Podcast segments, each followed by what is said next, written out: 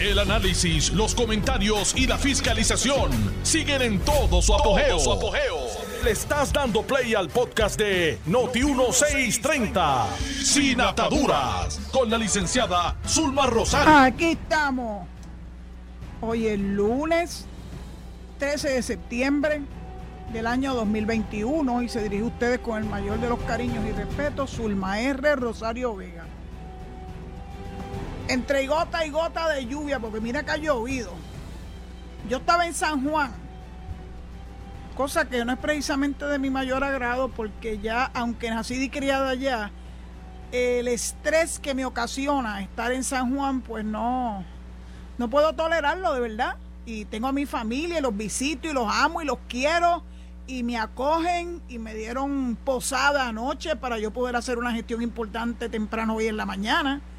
Eh, y ayer de camino para San Juan. Me he topado con un ultra mega enorme tapón en la autopista Luisa Ferré de camino del peaje, el último peaje de Caguas a San Juan. Era bumper con bumper, no se movía, estuve dos horas en ese, en ese tapón y ahí por si acaso tenía alguna duda, ahí confirmé que no puedo bregar con la vorágine. Claro, en este caso eh, la situación era que había habido un accidente fatal en el expreso, en la autopista, ya en jurisdicción de San Juan. Eh, kilómetro 10, así lo puso en la prensa. Lo que pasa es que yo me entero después que estaba en el medio del tapón, porque habían abierto el carril exclusivo, eh, lo habían abierto sin tener que pagar por el peaje. Ustedes saben que eso es un carril, eh, obra, por cierto, de Ricardo Rosselló. Si ayer los carros pudieron coger ese carril exclusivo, tenemos que darle las gracias a, Ricardo Rosselló. Al César lo que es del César, a Dios lo que es de Dios. Así que qué bueno que estaba ese carril de, exclusivo disponible y de gratis para poder lidiar con el enorme y masivo tapón que hubo en la autopista. Si nos hubiesen dicho eso antes, cuando estábamos justo al llegar al peaje y pasar, ¿verdad? Por el peaje, no hubiésemos economizado ese dolor de cabeza porque en el medio del tapón uno miraba hacia mano izquierda y veía esos carros fluyendo a toda velocidad y uno ya atascado. Bueno, por alguna razón papá Dios me detuvo en ese camino y aunque llegué dos horas tarde, eh, ¿verdad? Mi compromiso con mi familia, eh, pero llegué bien y llegué en una pieza, es lo más, lo más importante. Y hoy pude hacer mi, gestión en San Juan, pero tan pronto la culmine, ustedes saben lo que hice, ¿verdad? A Jullir Crispín lo más rápido posible porque los niveles de estrés me estaban aumentando a niveles insospechados. ¿Por qué? Miren, yo conozco a San Juan, yo conozco todos los recovecos de San Juan y conozco todas las rutas de San Juan. Si me crié en San Juan, si nací me crié en San Juan, no las conoceré. Tuve 10 años, con 8 meses y 11 días peta en San Juan mientras estuve dirigiendo la oficina de ética. Así que créanme que yo conozco a San Juan como la palma de mi mano y conozco los desvíos y conozco los recovecos y conozco todo, pero no deja de ser para mí una situación incómoda, estresante y ¿saben una cosa? Cogí un aguacero de regreso hoy, pero de bueno, los, los wipers del carro no daban abasto. Y yo dije, Dios mío, por favor, llévame, llévanos, más de una persona, y vamos en el carro, llévanos con, ¿verdad? Con tu protección divina. Y ¿saben una cosa? Con la protección divina llegamos acá a Boquerón. Así que, bueno, ya me bajo un poco el estrés, está lloviendo. Eh, acá llueve con mucha frecuencia, ustedes lo saben, me, han oído decirlo. Yo no tengo problemas con la lluvia. La lluvia es bendición de Dios y mis matas verdaderamente dan un cambio enorme cuando le cae la lluvia bendita de Papá Dios. Ahora mismo está lloviendo y está lloviendo a cántaros y veo y oigo, oigo oigo los truenos. Bueno, pero ¿saben una cosa? Los, relámpagos, cuando caen en la tierra, nutren la tierra de nitrógeno y no hay nada que sustituya el nitrógeno natural para que florezcan los árboles, para que las frutas eh, maduren. Así que yo no le tengo miedo ni a los rayos ni a la centella. Pero saben, uno tiene que estar cuidado porque a nosotros alguien el sábado que estábamos acá reunidos, y Belice y Paul, Paul nos contó que cuando él se criaba en Aguada, hubo un rayo que él vio con sus ojitos, jovencito, en una loma de Aguada, que mató de un cantazo a dos bueyes. Y él sigue impresionado con eso que él vio.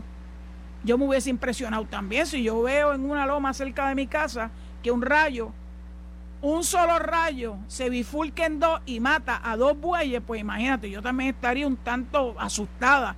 Y el sábado, la tormenta eléctrica en Puerto Real, que era donde estábamos, y Belice y Paul y yo, verdaderamente era épica, épica. Era preciosa, ¿saben una cosa? Siempre y cuando estemos protegidos, a mí me encanta verla eso es un espectáculo de la naturaleza.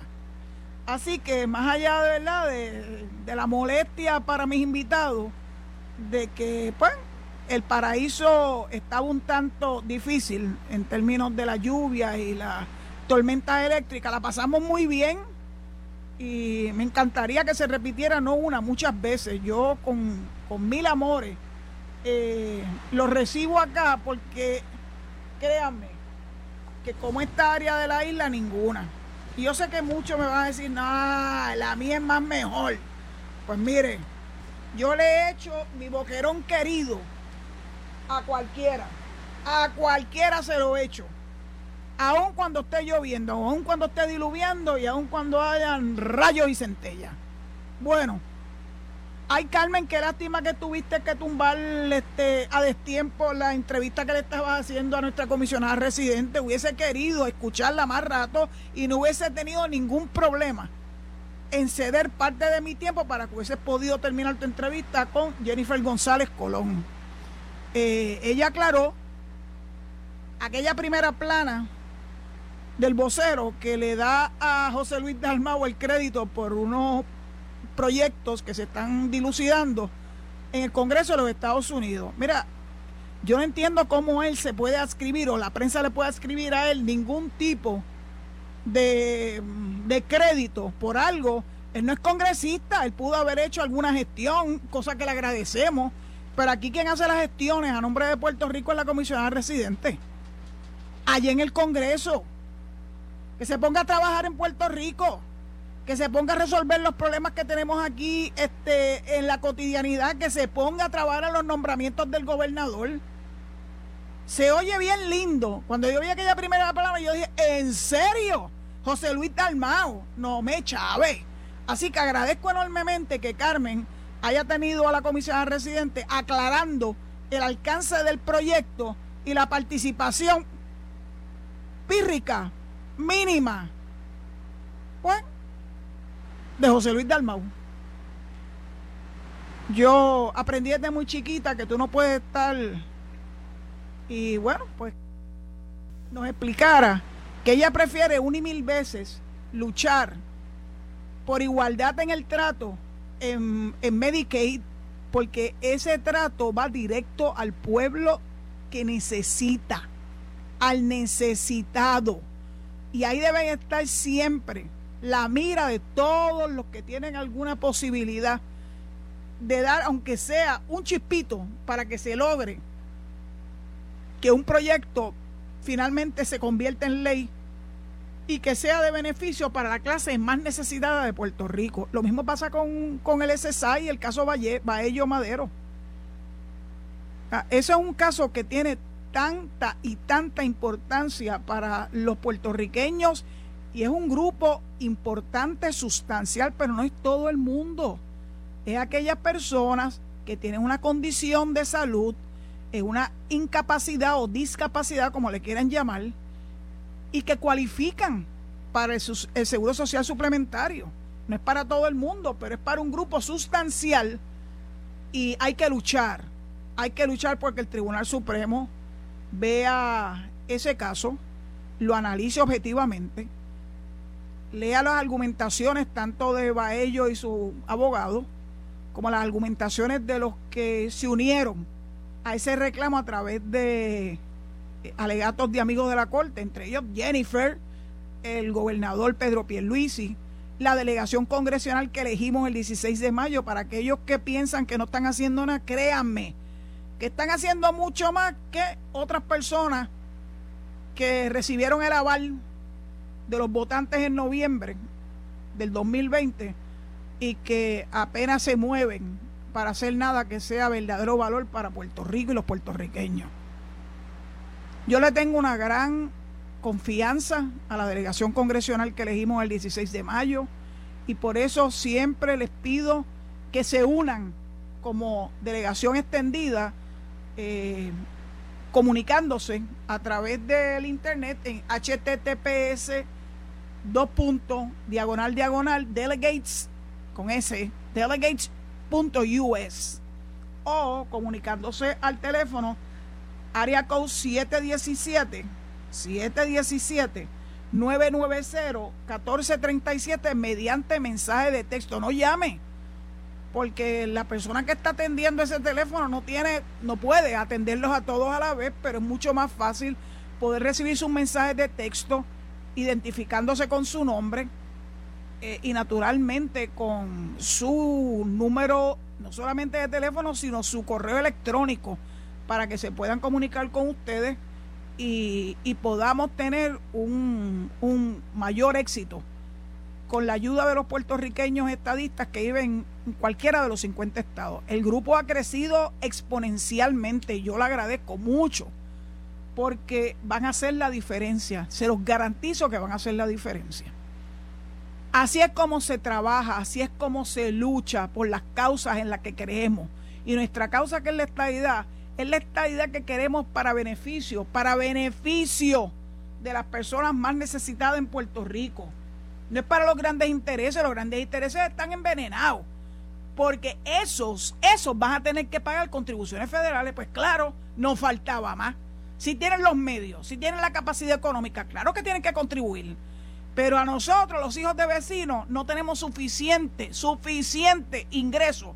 Imagínense 400 mil yo quisiera que de los que me están escuchando me digan, levanten la mano, ganan, más de 400 mil dólares al año.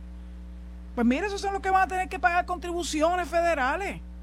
Muchas más contribuciones pagamos nosotros por muchísimo menos que 400 mil. Yo he venido pagando un 33% de mis ingresos por años, de años, de años. Es una barbaridad más pago el CRIM, más pago el IVU, el vivo más alto de la nación americana, el más alto. ¿Y por qué ocurre eso? Porque nosotros, como no somos estados, no tenemos acceso en igualdad de condiciones y sin tener que estar arrodillado frente a ningún congresista a todos los ingresos federales que nos corresponderían como ciudadanos americanos. Y por ende, pues el gobierno estatal no le queda de otra que buscar y agenciarse fondos no siempre va a haber fondos de púa y no siempre va a haber fondos especiales por razón del, del, ah, del huracán. Esos son fondos que no son recurrentes y uno no puede depender de eso. Uno tiene que hacer obra con eso. Y yo estoy convencida y confiada en que el gobierno de Pedro Pierluisi está haciendo un buen uso de esos fondos que finalmente se hicieron disponibles. Ven, ¿entienden ahora la diferencia entre ser Estado y ser una colonia? de verdad que yo no quiero seguir mendigando. Y el que me diga que mendigar es bueno, bueno, bendito sea Dios. Si yo soy ciudadana americana y yo lo que quiero es que como ciudadana americana recibir todos los beneficios, pero todas las responsabilidades también, no tengo ningún problema en asumir responsabilidades como ciudadana americana. Pero cuando tú recibes entonces todos los beneficios, ahí ahí es que viene el momento importante que va a haber, va a haber esa captación de fondos sin abogarnos a los demás con contribuciones exageradas como las que se pagan en Puerto Rico y como las 90 contribuciones adicionales que nos endilgaron entre el 2013 y el 2017. Ustedes saben quién. Ya está bueno, porque los que terminamos chavos somos la clase media. Los ricos pagan poco. Y cada vez andan buscando cómo zafarse de tener que pagar muchas contribuciones. Yo admiro mucho a Carlos Romero Barceló, que Dios lo tenga en la gloria, porque Carlos, de frente le digo a las grandes corporaciones, ustedes van a tener que contribuir más, porque ustedes no están produciendo lo que nos prometieron en cuanto a empleo y otros beneficios para Puerto Rico. Así que tienen que contribuir más. Y aquí se formó la sala, la tangana, que eso era malo, que eso no era bueno, que se iban ahí. ¿Saben una cosa? No se fueron. No se fueron nada. Así que necesitamos que de frente le digamos a las grandes corporaciones, entre ellos al Nuevo Día, y a los Ferrer Rangel que Dios mío, don Luis debe estar siempre revolcándose en su tumba, Dios lo tenga en la gloria. Pero bendito, les ha tocado unos nietos, Dios bendito. Nadie se hubiese podido imaginar que eso le iba a tocar a Puerto Rico con unos Ferrer. Pero no importa. Vamos a salir de eso. Vamos a convertirnos en Estado. Y vamos a hacer lo que paguen contribuciones como Dios manda y que le caigan encima por tener sus residencias frente a la zona marítimo terrestre. Sí, esa misma que Eliezer tanto protege. Está cundida la zona marítimo terrestre de Puerto Rico alrededor de todas nuestras costas, de gente que invadieron la zona marítimo terrestre y que están calladitos. Entonces el único que vale es el condominio de Rincón. Pero la han ido sacando trapitos de otras personas que se han aprovechado de sus contactos con el gobierno para que las, ¿verdad? las agencias que tienen que ver con eso eh, miren para el otro lado. No son tan santurrones nada.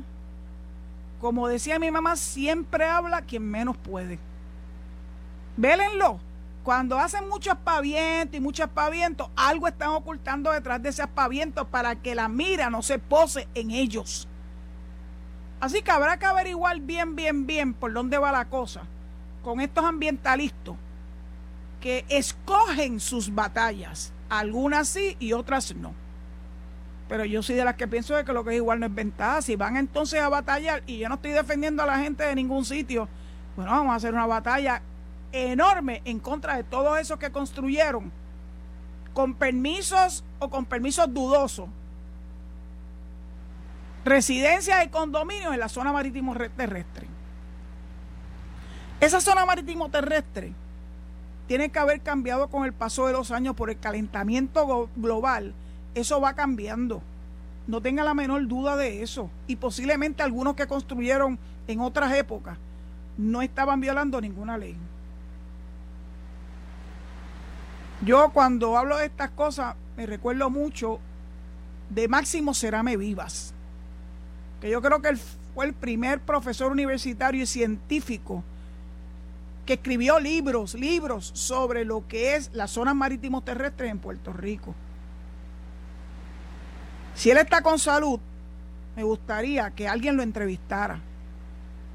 La última vez que yo supe de él, vivía muy cerquita donde yo vivía, por allá por University Gardens. Así que no debe ser tan difícil tratar de conseguir a Máximo Cerame Viva. Un genio. Y sobre todas las cosas, un verdadero ambientalista. Una persona que defendió a capa y espada los recursos naturales cuando no estaba de moda, porque aquí todo es moda. Y esas son las cosas que a mí me enervan. Pues cuando yo voy a mi playa de Boquerón y yo veo la playa sucia, porque los patriotas de cartón la ensucian, pues no son capaces de recoger su propia basura y llevársela. Ahí es donde yo me doy cuenta de que hay muchos supuestos ambientalistas que no lo son nada, que eso es de pura fachada. Y a eso ustedes saben que yo les llamo los patriotas de cartón. Y hablando de patriotas de cartón, bueno, la marcha, acuérdense que yo decía que si no llevaban por lo menos 600 mil personas a esa marcha, la marcha no valía nada. Mira que una marcha en contra de la estabilidad con cuatro gatos, literalmente cuatro gatos. Porque allí no había, bueno, la misma prensa no se ha atrevido a decir ni estimar la cantidad de personas que fueron allí. Porque cuando vimos los visuales, que siempre le sacan la foto que les sea más conveniente para que parezca ser que son muchísimos más de los que son. Nos damos cuenta que son dos o tres gatos. Esa es la gran marcha en contra de la estadidad, en contra del voto mayoritario de los puertorriqueños que votamos, votamos 655.505. 655.505. Y yo dije, bueno, tienen que llevar más de 600.000.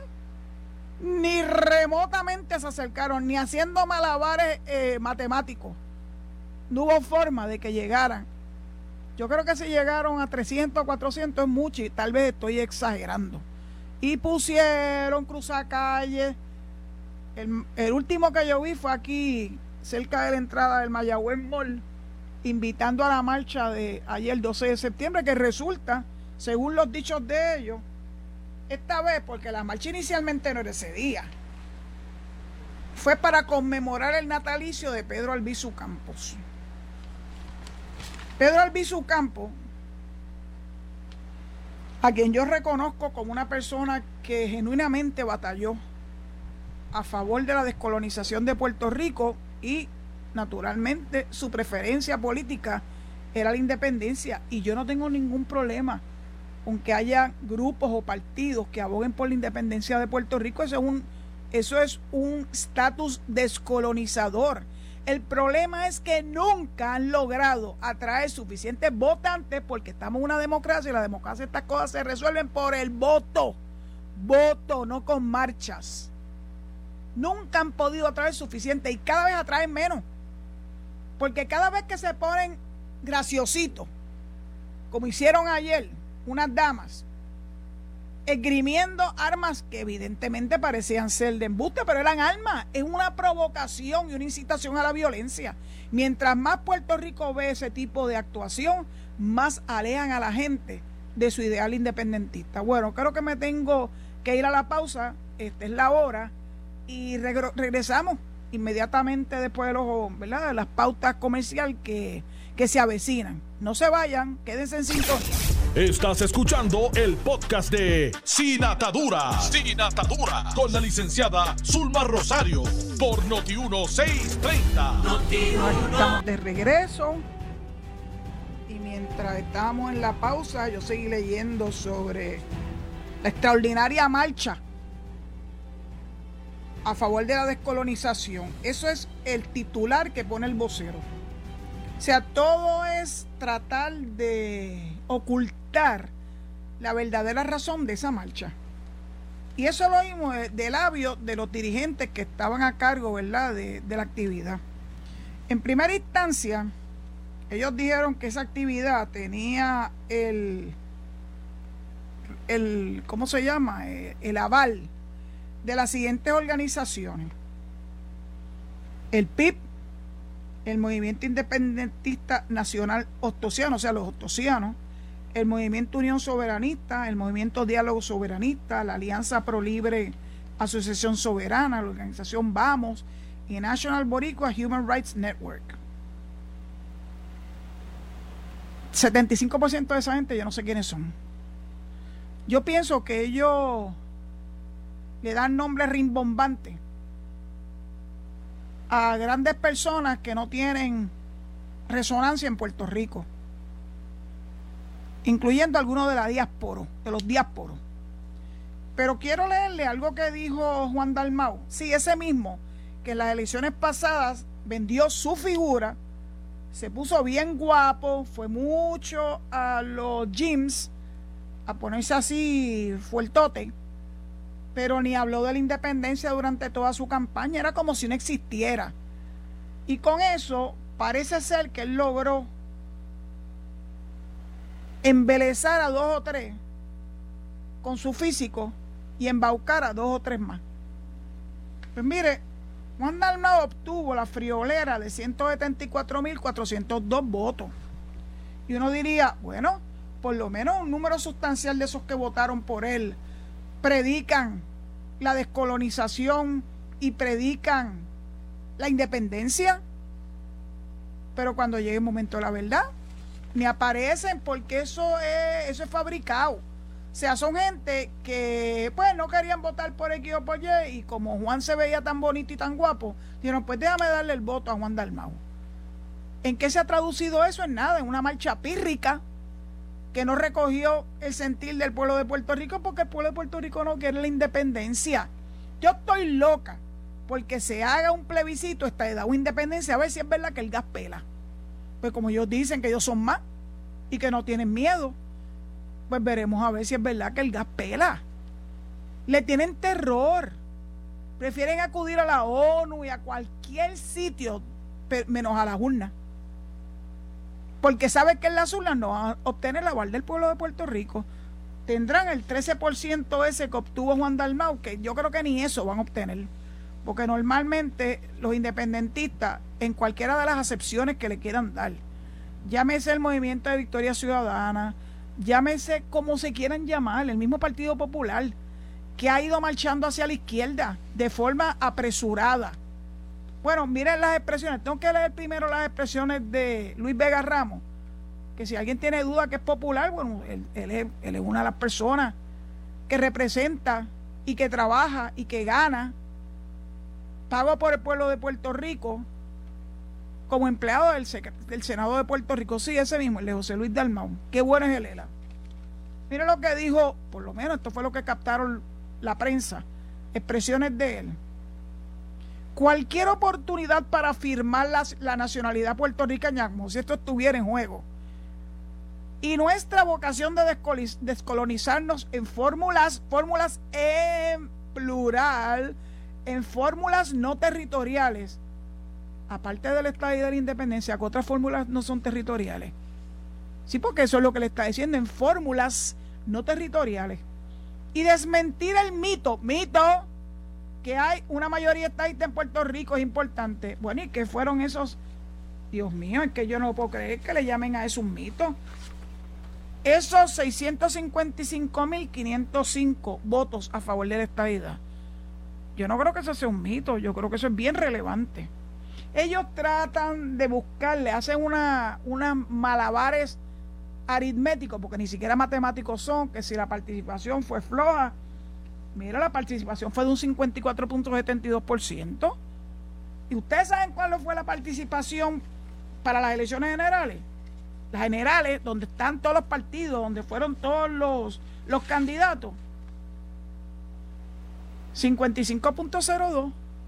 Pero para ellos esa participación fue buena, ¿verdad? Para el movimiento Victoria Ciudadana fue buena para llevar a un representante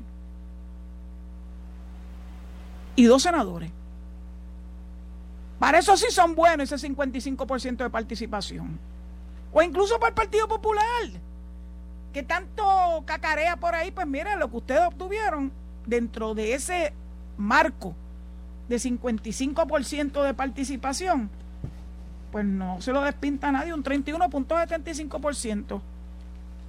Según ellos, pues eso fue suficiente para conseguir la Cámara y el Senado. Pero saben una cosa, no obtuvieron la gobernación. Le ganamos la gobernación y el Ejecutivo. Le ganamos el plebiscito. Después de todas las cosas que ocurrieron del, 19, del 2019 para acá. ¿Qué refleja eso? Yo diría que es mucho más fácil llegar a un análisis de que los estadistas somos la mayoría. Y somos más de verdad y no tenemos miedo. Así que pónganse para su número.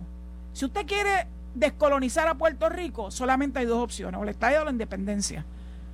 Claro que en la independencia está la independencia layaway, que es la libre asociación, que promulgan muchos populares, pero nosotros van a decirlo, porque Héctor Ferrer, que Dios lo tenga en la gloria, padre, se los dijo, en la libre asociación es igual que la independencia.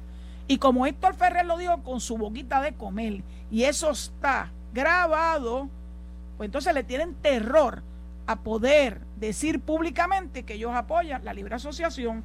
Pero yo quiero decirle que fue lo que dijo Juan Dalmau. Y en esto yo tengo que tener la razón. Yo, yo estoy de acuerdo con él. El coloniaje es lo que mantiene a Puerto Rico empobrecido. Eso, eso es correcto. en un sistema antidemocrático. Bueno, antidemocrático más o menos. Y que ha permitido, esto sí que estoy de acuerdo con él, que se nos imponga, eso es el ELA, el ELA, el ELA de José Luis Dalmao, el jefe de Luis Vega Ramos, que nos impongan una junta de control fiscal con poderes que castigan a nuestro pueblo. En eso tengo que estar 100% de acuerdo con Juan Dalmau. Pero de que la opción única es la independencia, bueno, el día que ellos convenzan al pueblo de Puerto Rico, cosa que veo cada vez más lejano, porque mientras ustedes llevan a sus marchas pírricas a personas que levantan el puño con un arma en la mano y respectivamente que fuera un arma como hacían los nacionalistas, lo que están provocando y lo que están invocando y lo que están diciendo es, aquí vamos a tener que ganar esto por la fuerza. ¿Se acuerdan de los macheteros? Por la fuerza del machete o por la fuerza de las armas, como hicieron los que fueron al Congreso, los nacionalistas que fueron al Congreso y que nos llenaron a todos nosotros en Puerto Rico. Yo era muy bebé cuando eso. De tristeza y de sentirnos sumamente heridos porque esa fuera la expresión que no era la expresión del pueblo de Puerto Rico, pero que sí nos hizo mucho daño. Yo sé que eso es lo que ellos quieren hacer, hacer daño. Para proyectarnos en los Estados Unidos, que Puerto Rico es un país, una nación que quiere la independencia, pero si no han logrado convencer al pueblo de Puerto Rico y cada vez los convencen menos. ¿Cómo es que ellos pretenden que no sea por la fuerza de las almas o mintiéndonos, metiendo a la independencia por la cocina? Que Puerto Rico es un país independiente. Bueno, mire, fíjese, la soberanía la, la podemos conseguir fácilmente con la estadidad, porque los estados son soberanos. Los estados son los que tienen el poder en sus manos porque eso los surge de la propia constitución de los Estados Unidos. El gobierno federal es una cosa limitada. Y fue porque los estados le cedieron algunos poderes al gobierno federal para que no hubiera 50 ejércitos, 50 monedas diferentes. Hay cosas que los estados pues lo mantuvieron como parte de su soberanía, entre ellos el idioma, la cultura, el determinar el tipo de contribuciones que se pagan. Ustedes saben que en el caso de Florida no se paga contribución sobre, ¿verdad? sobre ingreso estatal. Eso lo saben los que viven en Florida y que me escuchan y miren que son muchos, gracias a Dios, y yo se los agradezco. Así que sigan tratando de confundir al pueblo de Puerto Rico, que cada vez el pueblo de Puerto Rico va a estar mucho más conocedor de esto. Y a eso también le debemos los 6 millones de boricuas que viven en uno de los 50 estados. Porque ellos pueden dar fe de cómo es que opera la estadidad, cómo es que ellos han mantenido la cultura nuestra, cómo es que ellos preparan los platos típicos de nosotros. Un graciosito en Twitter me dijo, a mí me gusta enseñarle la, la, comida que consumo y es una forma también de cumplir con mi, con mi obligación como directora de, gastronomía turística o turismo gastronómico. Uno me dice, sí, cuando venga la estadio van a comer hot dog y hamburger. Y es bueno, dígaselo a los 6 millones de puertorriqueños que viven allá. Que comen arroz y habichuela. Que comen lechón asado. Que cada vez hay más proliferación de restaurantes puertorriqueños en todos los 50 estados. Yo conozco uno en Seattle, Washington. Más lejos no puede estar de donde normalmente fluyen los boricuas. Seattle, Washington está en el extremo oeste de los Estados Unidos. Sí, allí de donde se cogen los, cruceros para Alaska. Así que ya esa, ese mito, eso sí que es un mito, de que vamos a perder nuestra puertorriqueñidad, nuestra idiosincrasia, nuestro idioma. Los 6 millones que están por allá se los tiraron por la borda. No pueden oponer un argumento cuando tenemos 6 millones de boricuas que dicen todo lo contrario. Y son más que los 3 millones, dos que vivimos en Puerto Rico, imagínense. Yo pienso que Puerto Rico merece que se le hable de frente y se le hable con la verdad. Y esa es mi intención siempre a través de estos micrófonos. Yo no vine aquí a engañar a nadie.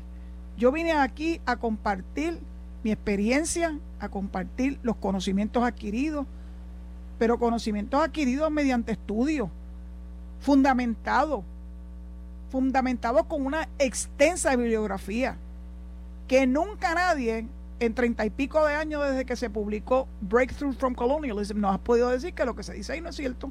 Estoy esperando que alguien lo diga.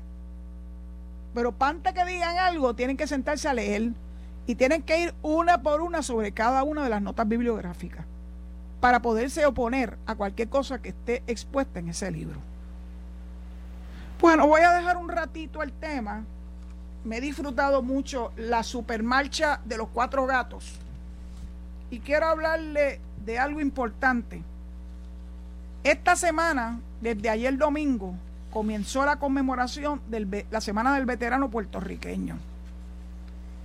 Y yo le agradezco mucho al procurador del veterano Agustín Montañez Olman, que nos puso en conocimiento de que hay importantes actividades que se van a llevar a cabo para conmemorar a nuestros héroes que defendieron la democracia, sí, nuestra democracia, la que nosotros disfrutamos en Puerto Rico sirviéndole a las Fuerzas Armadas de los Estados Unidos, la nación de la cual formamos parte y de la cual somos ciudadanos americanos.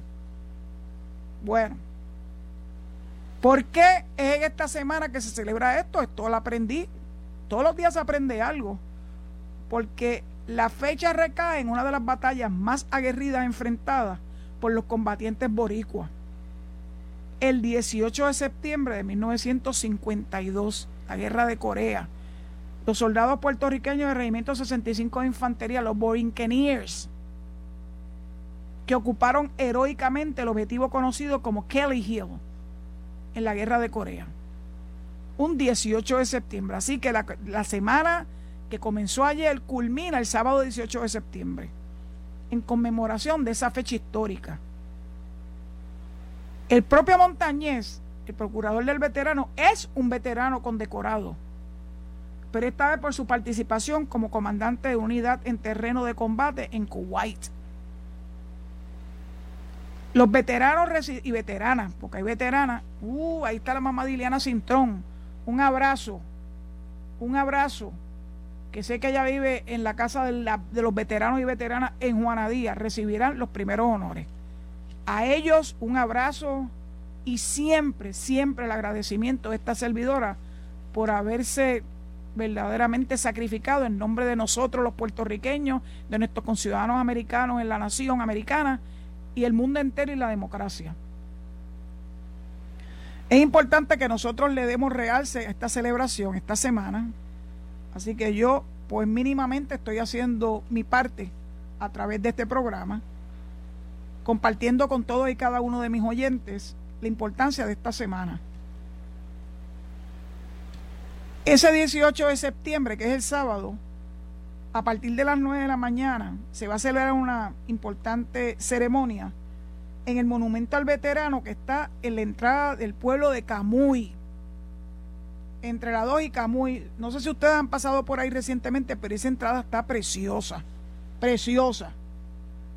Durante esta semana también el cementerio del veterano puertorriqueño en Aguadilla, que eso es un logro de la época de Luis Fortuño, donde descansan los restos de aquellos ciudadanos que vistieron el uniforme de las Fuerzas Armadas en las diferentes guerras y conflictos en que ha participado los Estados Unidos, mantendrá, mantendrá ondeando a media asta los colores patrios como tributo y respeto a los veteranos que han partido.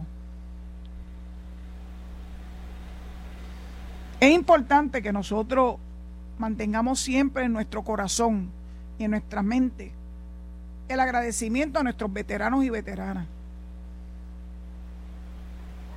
Yo no formé parte de las Fuerzas Armadas.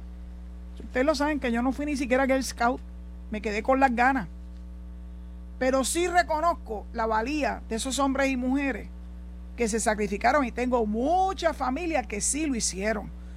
En Corea, en Vietnam, en las guerras más recientes, en Desert Storm, en Kuwait, en Afganistán, que han dado lo mejor de sí a circunstancias las más terribles para sostener nuestra democracia, a pesar de que unos bandidos terroristas han querido arrebatárnosla, como hicieron el 9-11, que lastimosamente conmemoramos hace varios días.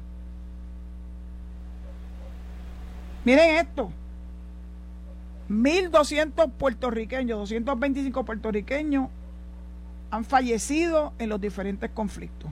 Eso es lo que nosotros llamamos el blood tax. Cuando alguien nos pregunta cuál es la contribución de los puertorriqueños para conseguir que se nos permita el ingreso, que se nos admita como Estado, mira, aquí está la parte más importante. La sangre derramada por los valerosos soldados de todos los, ¿verdad? De todos los, de las Fuerzas Armadas de los Estados Unidos, 1.225 puertorriqueños. Durante la Primera Guerra Mundial, sobre 17.000 puertorriqueños vieron acción. 65.000 en la Segunda Guerra Mundial. 61.000 en la Guerra de Corea. 48.000 en Vietnam.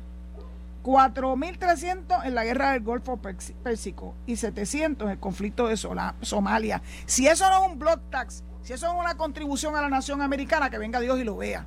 Porque no hay una contribución más importante que la sangre de nuestros hermanos que se sacrificaron. Muchos de ellos vinieron enfermos, lamentablemente. No voy a hablar de los que vinieron en un, en un ataúd cubierto por la bandera americana ese es el sacrificio supremo. Así que cuando nos vengan a hablar de cuál es la contribución de los puertorriqueños, que son muchas, la primera que tiene que salir de nuestros labios es cómo los puertorriqueños aguerridos, sin miedo, han participado en las diferentes guerras y conflictos para sostener la democracia de los Estados Unidos incluyendo en Afganistán. Bueno, y antes de que termine el programa, tengo que hablarles de algo. El retiro del número 21, pues se suponía que el día 9, porque yo lo tengo anotado en mi calendario, fuera el día de Roberto Clemente. Bueno, pues este año lo movieron. Lo movieron para el 15, o sea, pasado mañana. Es el día de Roberto Clemente. Y los hijos de Clemente, y antes de que su mamá Vera eh, falleciera, llevaban y llevan un importante, una importante gestión para retirar el número 21, que es mi número favorito, ustedes lo saben, de las grandes ligas. Hasta el momento, quien único retiró el número 21 fueron los Piratas de Pittsburgh donde Roberto Clemente dio su, sus más grandes batallas como, como astro del béisbol. Pero lograr que todos los equipos de grandes ligas honren a Roberto Clemente retirando el número 21, parece que ha sido y va a seguir siendo una batalla grande, pero uno nunca se da por vencido. Eso es el mensaje que dieron los hijos de Roberto Clemente, que ellos no se van a dar por vencidos lo que tenemos es que unirnos y decirle al Major League Baseball que es hora de que más allá de haber honrado a Roberto Clemente por los votos, porque eso tampoco fue out of the blue sky, el formar parte de Cooperstown, ahora la próxima gesta tiene que ser que retiren el número 51 de todos los uniformes de la nación del Major League Baseball. Pero hay algo que yo aprendí de este reportaje, que los hijos de Roberto Clemente están ayudando a formar jóvenes haitianos en ese deporte que no es un deporte que ellos juegan. Acuérdense que por, estas, por estos lares lo que se juega es soccer o fútbol. Así que el darle una opción deportiva a los jóvenes haitianos y dándole los conocimientos, los uniformes y todo eso que se requiere para no poder jugar béisbol, ha sido uno de los de los más importantes contribuciones de los hijos de Roberto Clemente, porque ellos piensan que de la misma forma que su padre falleció llevándole ayuda a Nicaragua a raíz de un terrible terremoto en el año 1972. Ellos tienen que hacer algo también por contribuir a nombre de él a la gente que tiene más necesidad, y en este caso Haití. Todos contribuimos de alguna forma u otra consiguiendo víveres para nuestros hermanos haitianos ahora que volvieron a tener otra catástrofe más, la más reciente. Otro, otro temblor. Y luego un huracán. Y ellos quieren contribuir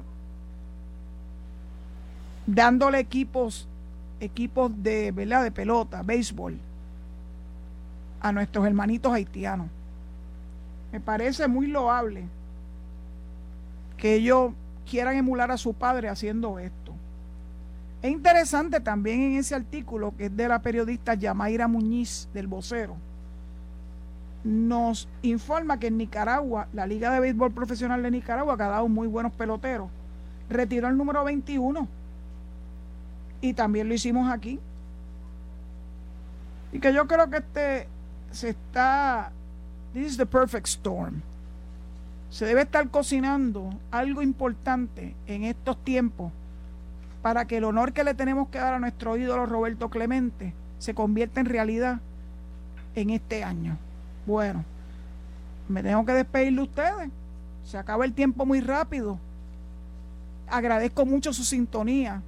Y antes que se me olvide, el sábado, cuando estábamos en Brisas del Mar con Ibeliz y con Paul, hubo una familia en una mesa que me pidió que me acercara para decirme que ellos escuchaban este programa todos los días y una familia de Juana Díaz. En la mesa estaban Héctor, Carmen y Juana, de Juana Díaz. Y en ese momento no estaba David, pero también le doy un abrazo a esa familia que coincidimos el sábado en el restaurante Brisas del Mar en Puerto Real. Para mí uno de los mejores restaurantes que hay en Puerto Rico. A Sol Valle, su dueña y su chef, gracias por siempre darnos lo mejor. Y creo que se lo pude demostrar a mis queridos amigos. Dicho eso, pues me despido hasta mañana a las 4 de la tarde, pidiéndole que se mantenga en sintonía con la mejor estación de Puerto Rico, Noti 1, y que inmediatamente eh, se apresten a escuchar a nuestro amigo Enrique Quique Cruz en Análisis 630. Que Dios los bendiga y los proteja y será hasta mañana si Dios así lo permite. Esto fue el podcast de Noti 1630, sin ataduras, con la licenciada Zulma Rosario. Dale play a tu podcast favorito a través de Apple Podcasts, Spotify, Google Podcasts, Stitcher y notiuno.com.